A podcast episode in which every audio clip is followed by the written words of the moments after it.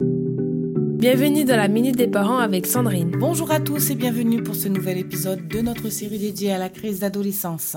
Aujourd'hui, plongeons au cœur d'un sujet délicat mais essentiel, la nécessité de demander de l'aide quand notre ado traverse des difficultés importantes. Dans l'épisode précédent, nous avons vu que l'adolescence est une période de bouleversement majeur, tant sur le plan physique qu'émotionnel. Bien que la majorité des adolescents traversent cette période avec succès, certains peuvent se retrouver confrontés à des comportements à risque et il est essentiel de savoir comment y faire face. Ces comportements peuvent revêtir de nombreuses formes, allant de la mise en danger par l'expérimentation de substances telles que l'alcool ou la drogue.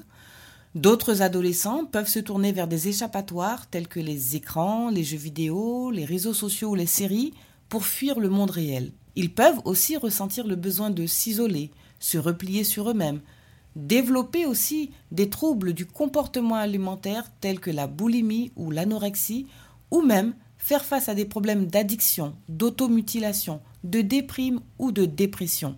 Dans ces moments délicats, il peut être difficile de maintenir une communication ouverte et de trouver des solutions efficaces. Si vous ressentez que la situation dépasse vos compétences ou si le dialogue avec votre ado est rompu, n'hésitez pas à solliciter l'aide d'un professionnel qualifié tel qu'un psychothérapeute ou un praticien spécialisé. Ces experts sont formés pour offrir un espace neutre où l'ado peut s'exprimer en toute confiance et pour accompagner les parents dans la gestion de cette étape difficile.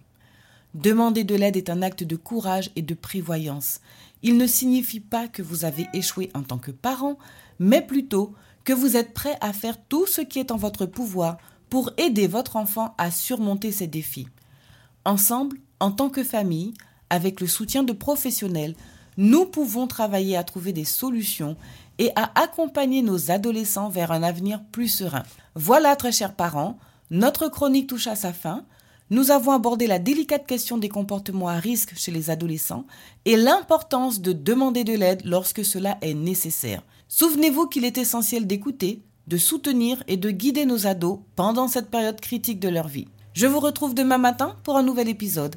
En attendant, inscrivez-vous gratuitement sur mon site www.fabriquedb.com. Prenez soin de vous et surtout prenez soin de ces précieux liens familiaux. C'était la minute des parents avec Sandrine.